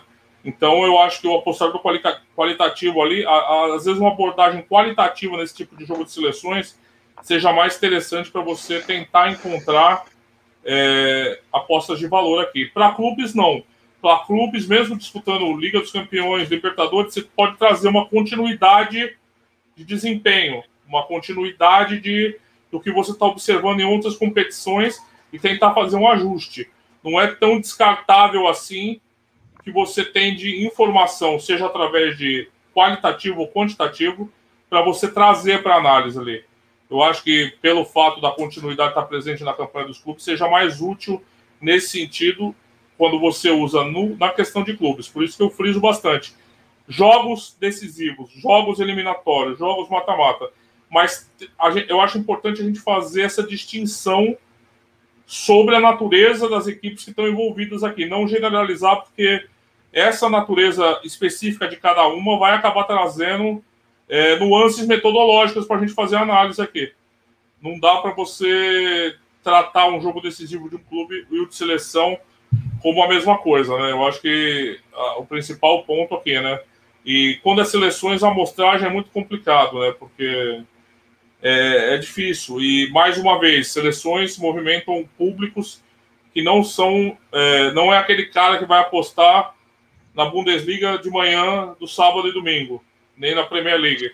É, Copa do Mundo, esse tipo de torneio, movimenta públicos que a gente não conhece muito a natureza da aposta, a natureza do movimento. Então, para quem principalmente tira informações de casas de apostas, até mesmo casas é, você pode acabar meio prejudicado, como os dois mencionaram aí, tentar se guiar pela direção que a coisa vai tomando. Eu acho isso também importante para a gente. Eu, é, nisso, é, a gente se fechar nesse mundo, como já foi comentado aqui, me parece mais interessante para esse jogo. A gente ficar mais estanque, fechado no nosso próprio método, sem dialogar muito com com, com, com o que está acontecendo no, no, mercado. Eu não dialogo quase nunca com o que está acontecendo no mercado. Me interessa muito o que acontece no mercado. Mas, assim, para quem, mesmo para quem acompanha, eu acho que é problemático nesse tipo de jogo é, você acabar se deixando influenciar pelo, pelos movimentos que vão aparecer ali. Então, é muito importante. A questão é, de fato, que eu trouxe no sinal, você tem uma prevalência de unders, mas sinceramente, eu acho que carece da gente fazer uma análise mais profunda para ver se de fato essa, essa, questão é EV+. Né? Eu, acho, eu acho que não é, uma, não é tão linear assim essa conclusão que a gente pode chegar. É, a gente tem uma prevalência, mas não é tão absoluta assim, como tem sido a Série B nos últimos anos, por exemplo, teve Série B com 69% de unders. Mas aí você também, as, as linhas acompanharam essa, um under 2,5 na Série B acabou a 1,40. Quando alguns anos atrás, eu já falei aqui com o Ricardo, um over 1,75, um over 1,75, um, o over padrão standard da Série B era um over 2,75, um over 3. Né? Então você tem essa, essa diferença, né? E não é um campeonato que a gente pode classificar como decisivo. Acho que é mais ou menos isso, de, de minha parte aqui como eu acho também que este Brasileirão que passou, o último Brasileirão, que até acho que foi bem over e realmente com um nível qualitativo bem acima do, dos anos anteriores, eu acho que em algumas alturas as casas demoraram um bocadinho a ajustar o over, baseado ainda um bocadinho em unders de anos anteriores. Talvez mais e, no início. E o problema, Não. Luiz, foi um campeonato atípico, né, cara? É, é. Campeonato. Por exemplo, você está acompanhando o que os clubes estão passando aqui no é. Paulistão, você está acompanhando, você faz análises. Sim. Tem clube jogando a cada. Semana passada, em sete dias, o São Paulo jogou quatro vezes. É. Sete dias, quatro vezes. E depois tem, que, Cara, tem, tem, jogos adiados e tem, tem, que jogar em campos neutros de um dia para o outro. Tal, você entende? É, você traz uma dificuldade assim que. Como é que você vai comparar, por exemplo, você pode trazer a campanha do São Paulo no Brasileirão, no último Paulistão, para tentar fazer algum derivativo disso para essa campanha dos últimos anos. Não serve para nada, joga no lixo o que, tá, que aconteceu antes. Não aconteceu nunca nada parecido aqui, nem nos é. piores anos de Brasileirão. E não é só aqui. Eu acho que esse ponto merece essa, essa separação mesmo. Eu concordo com tudo que vocês disseram, como é óbvio, eu acho que até dissecámos muito bem este, este, este assunto. Um, aqui o, o Tidem diz ainda que, uh, usando aqui um bocadinho um, a hipótese que ele colocou aqui, diz que é verdade, que é difícil bater uma CLV, a tendência e a variância estão uh, do lado ao lado do under, mas não é haver mais a longo prazo. Uh, de facto, é verdade. Um, depois diz ainda aqui podemos perceber que a tendência do mercado e as estados não têm tanto poder de decisão neste tipo de jogos decisivos. Talvez Sim. a especificidade de cada jogo uh, tenha que ser uh, levada com maior consideração. Uh, eu é acho que é o peso falou, mesmo. É aquilo que o Rodrigo é? falou, exatamente. Exatamente. É o peso do jogo, que o Rodrigo falou muito bem, explicou muito bem. Uh, uh, às vezes a gente nem sabe se é um clássico, se é um derby, que reinos partam entre aspas, que, que, não, que não, não temos essa noção quando andamos a fazer apostas em live. E, então, quando apostamos em ligas que, que nem sequer sabemos quem são as equipas, obviamente que isso vai se refletir, mas as casas sabem da melhor maneira, ok? Um, e eu vou voltar um bocadinho, frisar aquilo que é muito importante. Uh, neste tipo de jogos, equipas, seleções, campeonatos da Europa, campeonatos do mundo, até no seu todo, sobretudo em campeonatos, campeonatos do, do mundo, são normalmente campeonatos que uh, têm mais a atenção do apostador. Não é à toa que as casas até criam promoções e bónus específicos para esse tipo de campeonatos. Um, porque a nível publicidade, a nível televisivo, de cobertura, todos os países, sobretudo aqueles que estão diretamente envolvidos nessa competição, estão centrados nessa competição. E assim as pessoas que gostam de futebol e aqueles que também gostam de apostar. Por isso, normalmente as casas têm boas máquinas de marketing e também de precificação a correr atrás do prejuízo, porque normalmente elas estão a apostar uh, na sua publicidade, na amostragem da oferta, mas também não querem perder dinheiro. E normalmente esse tipo de competições, que envolve muito tipo de dinheiro, uh, e depois o mais engraçado é isso, porque são competições muito interessantes, porque envolvem muito tipo de dinheiro, desde o lúdico àquele que só aposta nestas alturas, um, como também aqueles que sabem o que estão a fazer no mercado. E normalmente esses às vezes estabilizam aqui um bocadinho as coisas. Eu nunca me esqueço, é pá, desculpa, eu não me posso esquecer disto. Eu, ninguém me contou, eu vi foi um jogo Portugal-Alemanha uh, em que há, é o segundo gol da Alemanha que é através de um canto. Epá, e eu, um minuto antes, há uma entrada enorme de um volume. Eu estava a acompanhar aquilo na Betfair. Na altura tínhamos Betfair em Portugal. E eu vi um volume muito grande entrar antes do penalti, ah, ao penalti, perdão, do canto. Ao canto e quando assim que ao canto entra um grande volume de dinheiro no mercado eu achei estranho aquele volume todo. Eu pensei assim, bem, não percebo nada de trading, não percebo nada disto, isto é capaz de ser normal, dando à competição e sendo as equipas que estavam em jogo. Uma Alemanha e uma equipa portuguesa com o Cristiano Ronaldo no seu 11 inicial. E, pá, e de repente ao canto um golo. E eu, caramba, mas o que é isto? Estas coisas também acontecem nos, nos campeonatos da Europa e os campeonatos do mundo. Também há muito boa gente que sabe o que está a fazer. Agora, é, oh, Ricardo, foi um volume assim tão grande, porque epá, a mim fez-me confusão na altura, eu nunca me esqueço disto. Eu estava a ver isto a acontecer, nunca me esqueço disso. Por isso, nestes campeonatos existe um bocadinho de tudo. Provavelmente mais lúdicos, provavelmente pessoas como eu, já vi que o Luís é igual, tenta-se afastar ao máximo, ou então fecha os olhos, idealiza a, a sua odd, a sua precificação e não se preocupa muito com as CLVs, porque sabe que está a ser EV mais ou EV menos ao longo prazo, mais provavelmente ser EV menos do que EV mais, mas que vai tentar ser EV para si, para a sua linha, para a sua precificação. E depois, obviamente, a questão é é importante também termos a noção, e essa questão é importante, de percebermos que tipo de mercado que estamos a trabalhar e que tipo de jogo estamos a trabalhar. Porque de facto, estes jogos têm uma grande tendência para under e tem uma grande tendência para nós sermos EV menos ou até perdermos a nossa aposta. Muito provavelmente é isso que mais nos acontece. Disse isto no artigo. Muito provavelmente seremos EV mais se por acaso neste tipo de jogos nós sermos talhados para tentar perceber quando é que nós devemos ir contra e, realmente aquilo acontecer contra, que, que, que é algo tipo o Porto ganhar às Juventus. Um exemplo. De facto, esta seria a melhor maneira de trabalhar este tipo de, de, de eventos, deste tipo de pesos de jogos decisivos, sejam eles de maneira for, é estarmos um bocadinho mais contra a maré do que mais vezes a favor da maré.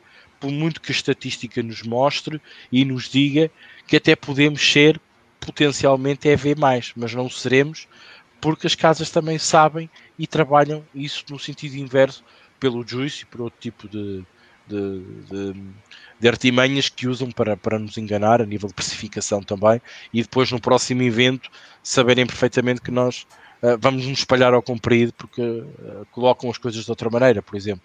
Uh, isso são várias opiniões. Mas pronto terminei a minha dissertação sobre os jogos importantes e, e, o peso que isso tem no, mercado e nas odds e no nosso comportamento como apostador, evitando, claro, grandes vieses nossas que às vezes utilizamos uh, erradamente nas apostas. Não sei se mais alguém quer acrescentar alguma coisa. Rodrigo, os comentários. Eu não, só fugir um pouco do handicap sem que, querer criar regras que ultrapassam, uh, sem, sem querer fugir um pouco dos overs, indo no handicap e sem querer criar regras que ultrapassam a singularidade de cada jogo, equipes. Eu gosto um pouco desses jogos que eu tendo a não é tender a encontrar mais valor em odds de handicap asiático. Eu tendo a pelo equilíbrio dos jogos e a dificuldade que esses jogos impõem, como o Ricardo escreveu tudo aqui, é, a gente tende a encontrar às vezes valores, quem gosta de handicap. Nossa, agora. E agora com dois Luiz? Como é que faz? Ah, já tá bom. Eu não sei o que é que passou. Um tá bom já, pô. Dois é foda. dois não tá. Não, a gente tende a ter uma probabilidade maior de, às vezes, comprar odds com valor em handicaps asiáticos de vencedor. Assim, é uma impressão que eu tenho. Eu tenho um registro, tá? Não tô falando de orelhada. Tenho o registro da Copa da Rússia, public, public, foi público lá que eu fiz no registro de tipster da aposta ganha e deu um lucro legalzinho. Deu um lucro a quem? Não é nossa, nossa, eu me sustento há 10 anos com o lucro da Copa da Rússia. Não, não é isso, não é assim, eu não sou mentiroso, mas deu lucro. Né? Então foi um. Eu acho que às vezes é interessante. Uh, nesse sentido, pela vicissitude que traz o jogo, as casas também têm, como o Ricardo sempre fala, a dificuldade é mútua, né? Claro, o potencial deles é maior, mas isso pode permitir quem trabalha com esse tipo de mercado encontrar algumas boas coisas às vezes. Muito bem. Uh, França e Argentina. Para a gente falar da Copa, que o, da última Copa. França uhum. e Argentina. A final estava tão escarrado que a Croácia não seria capaz de rivalizar com a França. Boas odds. Então, assim, eu acho que. Não estou falando aqui só de. Só para fazer o meia-culpa, o bonitão aqui foi de Brasil a 0 contra a Alemanha em 2014. Parabéns aos envolvidos, Rodrigo.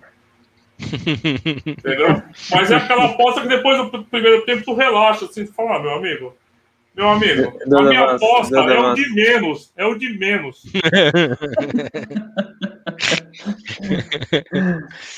É verdade. Não, eu, eu, só queria acrescentar que o, que o disse aqui uma coisa muito interessante que o Rodrigo já tinha referido. Uh, ou seja, eu estou fora normalmente desses jogos, mas uh, uh, vou muito pela parte, além de tentar aproveitar o live, como já referi, porque é um jogo de 90 minutos, onde realmente algum gol vai alterar, obviamente, a dinâmica do jogo. Uh, acho que deve ser muito levada aqui a parte qualitativa.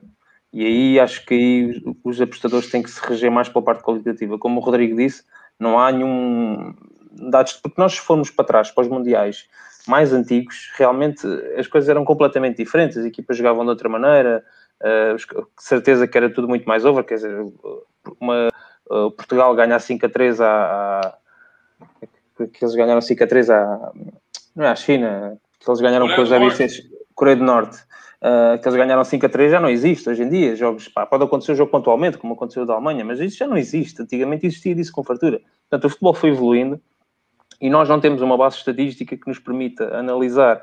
Já o Mundial é de, dois, é de 4 em 4 anos, o Europeu também, e realmente não temos uma base estatística de E, e- tantos e- jogos. Luiz, os jogos de eliminatórias não servem, né, cara? É, é. Serve. Não, e são jogos, e são jogos que nos permitem, são jogos totalmente diferentes. Uma fase de grupos de, uma, de um campeonato do mundo, de qualificação, é totalmente diferente de uma fase de grupos já de um campeonato do mundo, que é diferente depois nas fases finais. Portanto, são, temos que separar o trigo do joio, não é? Como costuma dizer.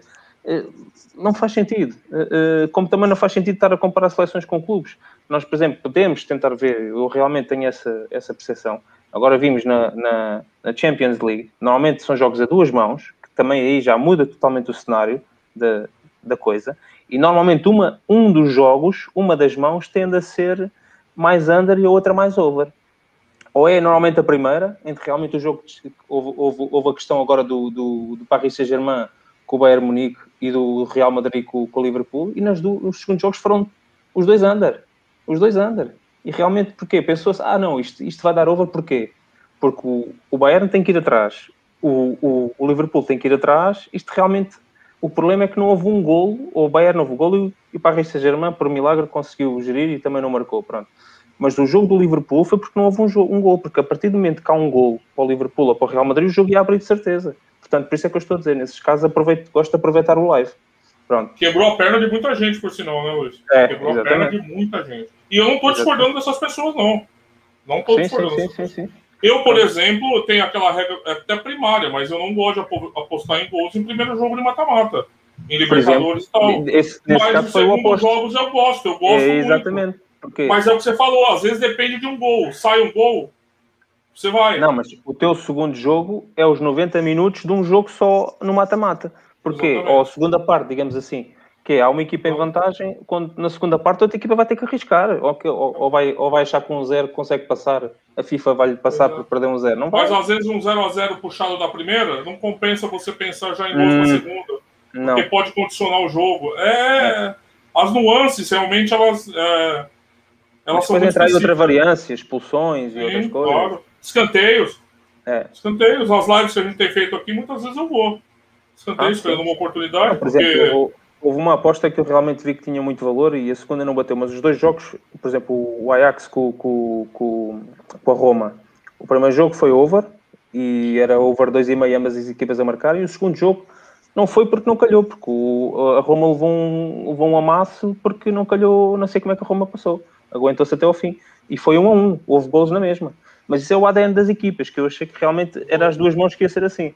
Mas normalmente há uma, da- uma das mãos tende a ser mais under, e normalmente a primeira, como tu dizes, porque as equipas vão se estudar, vamos ver o que é que isto dá, não é? E depois a partir daí é que começam a arriscar. E depois também há aquela questão, se é a equipa mais forte, teoricamente, que joga fora, se joga em casa primeiro, isso Yeah. também influencia ali um bocadinho, não todo. E agora também sem público, isto também estabiliza um bocadinho a nível de engana-nos um bocadinho, né? porque ah, eu não quero crer que ah, o Porto a jogar em Turim, não é? Um público, ou, ou sei lá, um, um ambiente mais, mais carregado a nível de público, que se comportem da mesma maneira. Já discutimos aqui várias vezes. Isso também faz, influ- faz ter influência nesses jogos de, de- de caráter Olha, importante. já Ou conheço, malta que, é? já conheço a malta que teve em Anfield Road e diz que é, me- aquilo é mesmo um uniforme vermelho. O Anfield Road com, com o público, de certeza que é um add-on para o Liverpool, não tenho a mínima dúvida. E se calhar, coincidência ou não, Sim, o Liverpool este há ano tem sido o que tem sido. É que dizem mesmo que aquilo é mesmo um inferno, É, aquilo é um barulho ensurdecedor. Pronto, obviamente ao, ao La Bombonera, há muitos estádios que realmente aquilo é, é um ambiente ah, ah, hostil, é difícil. Mas, mas o Liverpool, já conheço amigos meus, que inclusive há um que é, que é sócio do Liverpool, acho que aquilo é um ambiente ensurdecedor, é, é um espetáculo. É um espetáculo dentro do próprio jogo, não é? É, é outro espetáculo cá fora. E pá, é realmente uma equipa que vai lá jogar, por mais que dizem que sem experiência, que estão habituados, pá, é indiferente, não fica indiferente. A equipa da casa motiva-se com aquilo, claro. Mas isso é o que já se falou no outro podcast, o Claro. impacto que realmente o, o- a pandemia está a ter nas Sim, equipas é. ou não. Eu acho, Covid. eu acho que também tem a ver um bocadinho com, com a competência, não é? As equipas acho que já tiveram tempo a se habituar, porque no início ainda se dava aqui uma margem de, de pessoa, das equipas estarem-se a habituar à situação de jogar sem público, mas já estamos a sem público há quanto tempo? Pelo menos há seis meses, não é? Acho eu, no mínimo. Sim, há mais do que isso até. Sim, mínimo é, Já foi- mais, não é? que, que passado Sim. um ano ou dois anos vamos estar a dizer, ou passado um ano vamos estar a dizer, ah, as equipas ainda não estão habituadas a jogar sem público. Epá, acho que não faz mínimo sentido. Acho que também Sim, as equipas. Já há muitos jogos, né? não são muitos, mas já alguns. Estão evoluídas a nível tecnológico, já conseguiram é perceber se realmente já deve haver estudos que realmente consigam. Obviamente que não ficamos indiferente e, e, e realmente uh, há, há, há, é um facto e, é uma constatação que realmente este ano as coisas estão diferentes a vários níveis, não é? Mas pronto. E não só em uh... jogos importantes, nos jogos normais e nos jogos até de caráter mais fácil, se nota que as equipas mais fracas até têm tendência a responder melhor. Uh, mas pronto, isso são tudo teorias. Eu acho que daqui a uns, a uns anos alguém vai se dedicar a isto e vai dissecar todas as stats e mais algumas e tentar perceber se chegar aqui a alguma conclusão, se é que ela existe, se é que ela existe, uma conclusão lógica uh, disto, disto que se passou. Mas eu acho que não há, eu acho que são tudo uma questão de, de adaptações. As equipas adaptaram-se, umas para um lado, outras para o outro. Por exemplo, epá, desculpem os Sportingistas, eu acho que o Sporting joga melhor em casa do que jogava com o público. Joga muito mais à vontade. Pois há, há equipas que é o, que é o ambiente inverso, não é? Acabam por ter estabilidade. Por exemplo, vamos, antes de falarmos de pandemia. Olha, o próprio, o próprio Guimarães, se calhar, também. Guimarães, por exemplo, mas uma, uma equipa que eu, que eu foge um bocadinho do padrão e que eu usava sempre isso, as pessoas às vezes olhavam para mim e não percebiam porque é que eu dizia isto. Por exemplo, o Marselha em França, no Velodrome, não é o mesmo Marselha a jogar fora. Pelo contrário, joga pior em casa do que fora. Porque o é. ambiente sempre foi tão pesado, e aliás, surgiu o que surgiu Alcochete versão francesa, Uhum. Ok, por causa disso mesmo, porque a pressão a nível da presidência, uh, de tudo o que se passou nos bastidores, das contratações, aquilo nunca foi bem visto. Então, a equipa, quando estava em casa e quando os mais adeptos se deslocavam ao estádio, mais eles se ressentiam, porque se falhassem, o público era austero, logo caía-lhes em cima.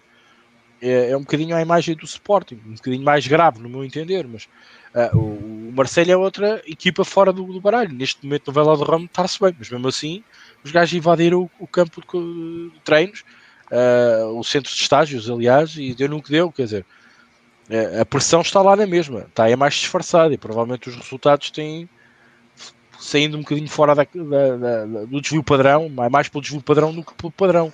Mas acho que a estatística, e alguém que depois um dia queira pensar sobre isso, tirar de, de ter-te, aliás, vários, vários, várias dissertações sobre isto, porque vai dar pano para mangas, com certeza.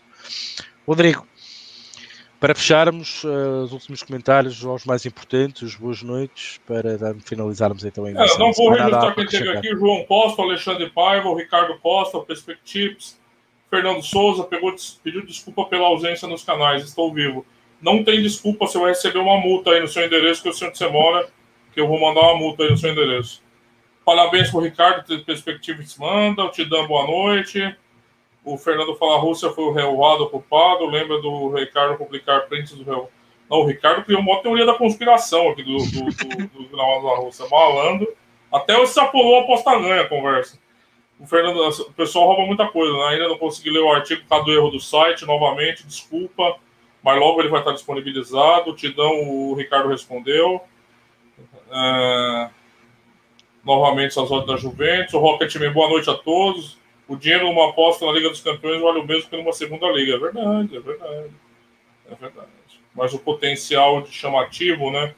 E para muita gente, às vezes a pessoa acha que tem mais informação para realizar uma aposta no jogo da Champions do que na segunda liga. Então ela tende a fazer a aposta no jogo da Champions.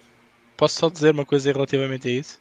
Pode, pode. Provavelmente ele aposta com mais valor no jogo da segunda liga do que claro, no jogo da Champions. O volume, só não estão Eu diria que depende do, da capacidade dela de analisar o jogo. Vamos, vamos, vamos equilibrar. Mas provavelmente tem menos juízo uma, uma, uma, ah, um jogo da segunda liga do que. É menos juízo, é, o Ricardo estava a referir. É capaz de ser mais fácil, digo eu. Porque tem muito mais informação sobre a, a Champions do que a segunda liga. Claro. Sim, e depois é outra coisa, e depois é outra coisa. Apesar de haver mais informa menos informação, o juízo tinha ser menor, mesmo pela falta de informação, só há uma coisa contra, é volume. Também. O volume é muito é, o, Tidão já, o Ricardo também já respondeu aqui. Pocketman, bola parada. O Hernandes Rodrigo quer entrar no grupo. Tem os links aqui, o Fernando até te respondeu. Aqui na descrição tem os links. Logo o site vai estar arrumado. O Marco Silva fala que a melhor coisa foi não ter adeptos. O Tidan diz: no mais, estou com a ideia que é preferível não apostar nesse tipo de jogo, aproveitar o jogo é melhor. É isso aí, tudo lido, Rick. É, eu acho que a opinião aqui do Luís é muito, é, é muito mais condigna a, a, tomar em conta, que é a, a, portar, a, olhar um bocadinho para o live. Independentemente de voltarmos aqui a discutir que o live também tem juízo, o live também está bem ajustado. Aliás, a, a, a célebre notícia da Pinnacle fez uma, uma, recente parceria, provavelmente com os melhores ou com a melhor empresa um, que trabalha e precifica uh, odds em live. Significa que, muito provavelmente, apostar em live na Pinnacle, que já era difícil, vai se tornar ainda muito mais difícil. Acho que já disse isto aqui. Se não disse, estou-me a repetir para quem não ouviu, volta a ouvir. Para quem não ouviu, é a primeira vez. Por isso, vai ser muito difícil. As casas estão-se a ajustar neste, neste tipo de, de, requisito, porque muita gente se virou para aqui, obviamente, e bem, e bem, porque há bons apostadores live, não, não estou contra eles, pelo contrário, mas nota-se que já começa a ser um bocadinho difícil perceber tantos ganhos em live. Mas pronto, uh, só uma parte. Por isso, uh, acho que hoje tivemos um bom tema, debatemos um bocadinho sobre tudo. Não, não, não houve discórdia, não houve, digamos, não houve opiniões contrárias. Houve só, do Brasil, questões... só do Brasil cilindrar a Alemanha, mas pronto, eu, eu reconheço que sim. eu acho, eu acho. Estou lembrado agora, Rodrigo, tens razão. Eu talvez tivesse mais lembrado dos, dos últimos jogos e, e, talvez fosse mais por aí que me lembro da Alemanha ter sido muito superior nesse jogo e talvez tenha levado em conta o resto. O, eu acho que na altura o que se falou muito na Alemanha foi o, trabalho de casa que fez e aquela estrutura que montou e a preparação que teve. Acho que ela viveu um bocadinho mais disso, até do, do futebol praticado, diria. Mais do back-office, até Sim. da recuperação de jogadores, etc. Falava-se muito é, disso. É que aquele 7x1 é muito marcante, né, cara? É, Mas você fala, mano, que isso, meu Deus do céu. Que houve, é muita gente nunca mais foi à seleção a conta disso. David Luiz, Júlio César. Gente. Não pode, né?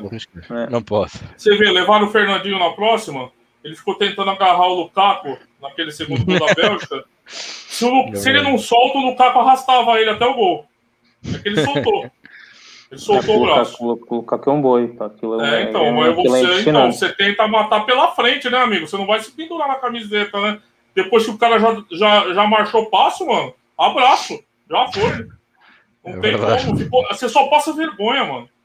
É. Eu, eu, quando jogo bola, cara, se o cara passa a bola, não passa o jogador, é regra. não vai Rodrigo passar, é, Rodrigo é Mozart, é Mozart. Não vai passar, Mozart, é. não vai passar, vai ser do jeito que tiver que ser. Mas Pega é mais palmadeira, palmadeira. Não passa, não vai passar. Palmadeira, Ainda se meter bola debaixo das pernas. Paulinho Santos. Se, é, se, for, se for humilhante, meter bola debaixo das Aí não passa mesmo, eu já dei coice, mano. Ih, ó, tá louco, os caras que jogam já sabem. Não vai passar. Pô, tudo vou... bem, já vai dar merda, tudo bem, já foi. Agora, já foi. não vai, vai tomar humilhado ainda? Vou sair né, passando vergonha, pô. Ah, não, não dá. Ali se joga, mano. Joga os três na frente do cara e joga o cara pra trás, faz. Ó, é. O cara Exato. aí não, o cara tá correndo já 200 por hora, 100 quilos. Como é que tu segura a locomotiva? Pendurando a camisa? Puxa se ele calções, não solta. Puxa os calções para baixo para ele passar vergonha. se ele não coisa. solta, mano, se ele não solta a camisa, ele ia parar dentro do gol junto com a bola. É verdade. Mas o Lukaku é uma coisa impressionante, pá. Aquilo é um ser sobre-humano, pá. Aquilo é uma força. Melhor, é melhor sou o médio, como é que é, do Wolves. Melhor sou, sou, sou esse médio do Wolves, pelo visto está assim no centro das atenções também. Outra hora Aquele ponto ali, né? Aquele é. ali, tá, toma uma bomba, hein? Tá é um animal. Hein? O cara é tem mais músculo que fisiculturista, Mas olha, que mesmo assim, é não sei se entre ele e o Lukaku, neste momento em, em corrida, o, ah, mas, o Lukaku, não, mas o Lukaku tem técnica, não é? Ah, Sim, é, exatamente. é um bocado mais complicado. É, é técnica para ele. Sabe também. jogar, né? Sabe jogar. E o outro, o outro mete a cabeça no chão, sim, ele de vez em quando. E aliás, ele jogou no Barcelona, calma. Exatamente. Não jogou num clube qualquer. Claro, é verdade. Uh, o Rocketman acaba esta emissão e acho que vamos acabar com esta emissão que é é o bias do 7 a 1, é normal. Está brutal esta, esta declaração do Rock. Que a próxima leva um ban, hoje, hoje já está é. a acabar, não. Hoje já acabei, melhor não. não. o bias, o bias as vieses eh, do 7 a 1 ainda eh, perduram nas memórias dos brasileiros e todos nós gostámos de futebol e que acompanhámos, claro. e que acompanhámos aquele jogo. Eu estava de ambas marcam daquele jogo. Ambas marcam. O que eu Não, muita gente, muita gente estava. É, e o gol foi mesmo no fim, né? Foi, foi no fim, né? Mesmo no fim. Foi, foi. E com Tem uma montagem até no YouTube que os caras fazem a montagem como se o Brasil tivesse ganho de 1 a 0 É verdade.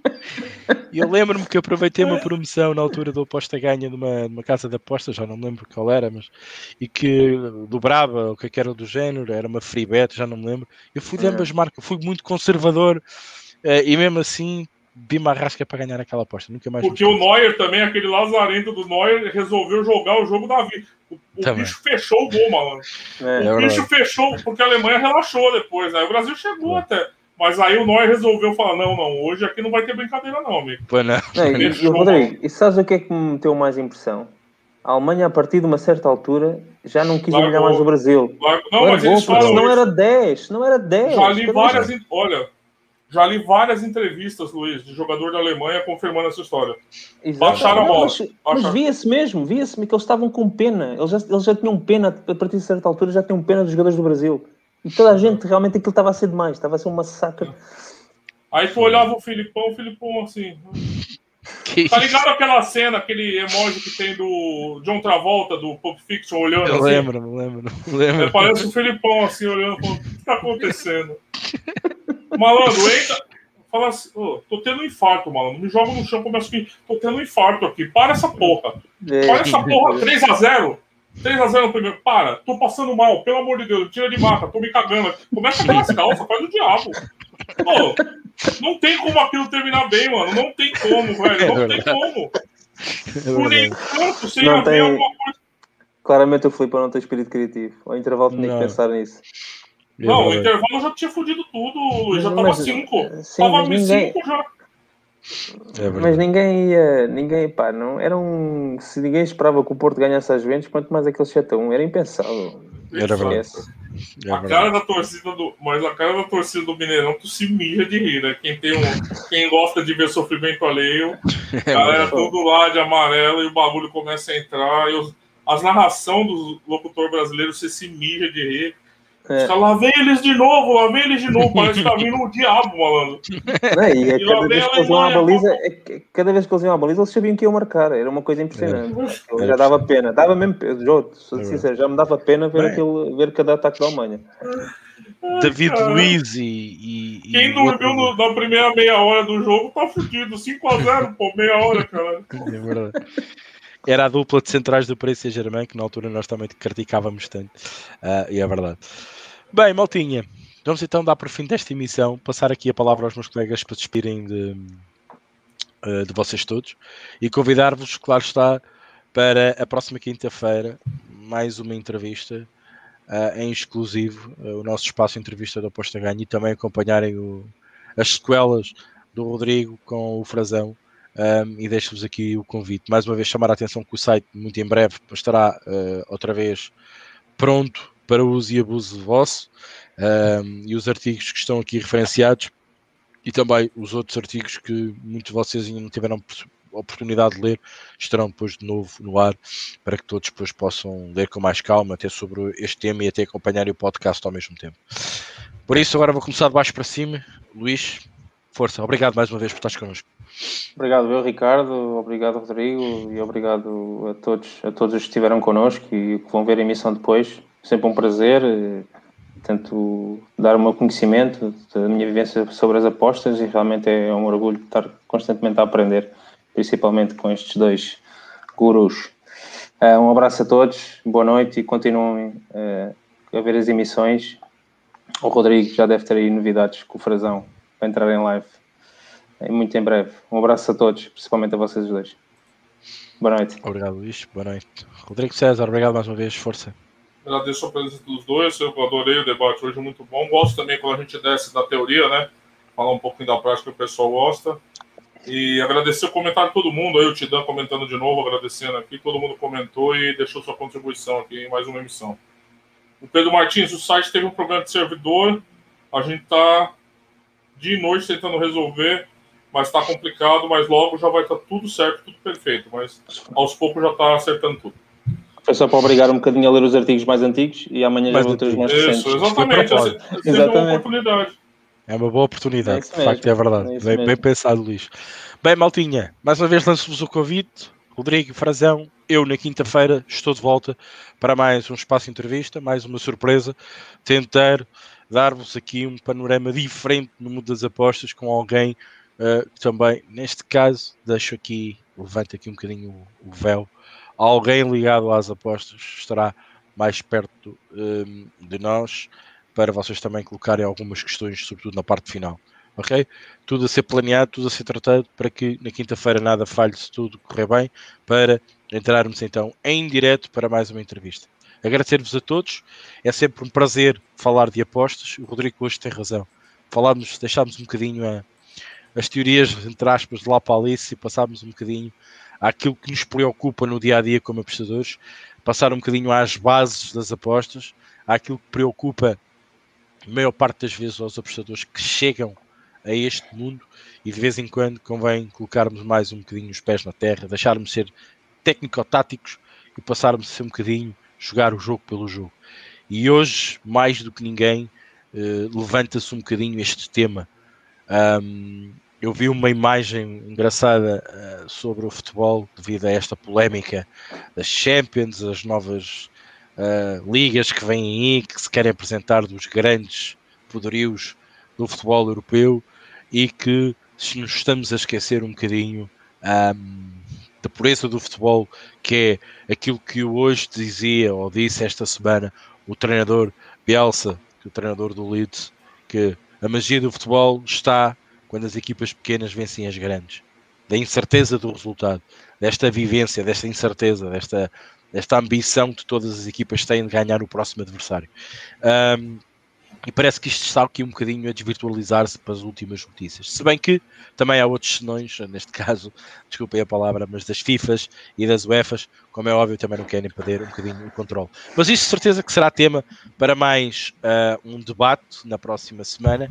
Vamos falar também um bocadinho sobre isso, também deixar que as notícias um, sejam mais reais, com declarações, algo mais presente e também trazer um bocadinho na próxima emissão, provavelmente, vou lançar aqui já o repto ao Rodrigo, falar um bocadinho do que se passou também na Liga Portuguesa, que a Biwin vai, vai patrocinar uh, e eu uh, já estou a escrever algo sobre isso e vamos de certeza depois lançar e termos um a podcast. A ela vai se legalizar também, então?